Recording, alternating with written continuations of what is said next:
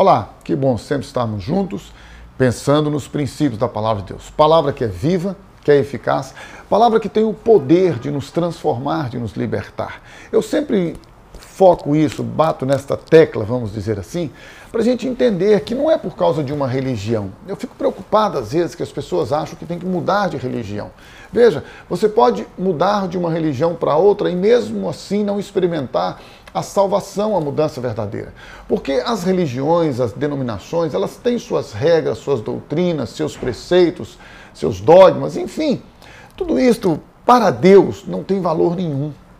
Para Deus, isto não muda nada no que diz respeito ao seu propósito, à sua vontade, ao seu projeto para a sua e para a minha vida.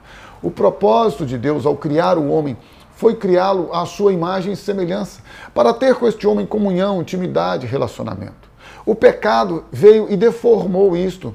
Ele atrapalhou, ele impediu que este projeto de Deus fosse a cada dia levado a cabo, fosse é, executado na sua perfeição. Ele impediu isso, ele interpôs uma barreira. Por isso a Bíblia diz em Isaías 59, 2: Os vossos pecados fazem separação entre vós e o vosso Deus. Então, Deus, não desistindo de nós, nem de você, nem de mim, ele enviou o seu filho Jesus para quê? Para nos salvar, para nos libertar de quê? Do pecado. É por isso que João Batista, não o João que escreveu o Evangelho segundo João, nem as três cartas de João, mas João Batista, o precursor de Jesus, aquele que anunciou a vinda de Jesus. João Batista, quando olhou para Jesus, que se dirigia a ele para por João ser batizado no Rio Jordão, ele diz: Eis o Cordeiro de Deus que tira o pecado do mundo. Ou seja, nós temos que continuar entendendo isto. Deus criou o homem à sua imagem e semelhança.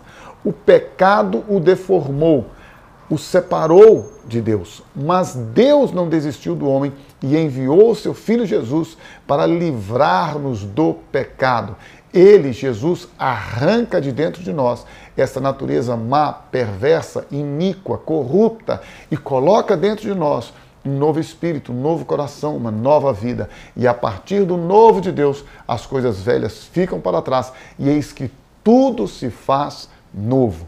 Por isso, se você deseja experimentar o novo de Deus na sua vida, uma nova vida, uma nova história, o caminho já está estabelecido, o caminho já está pronto.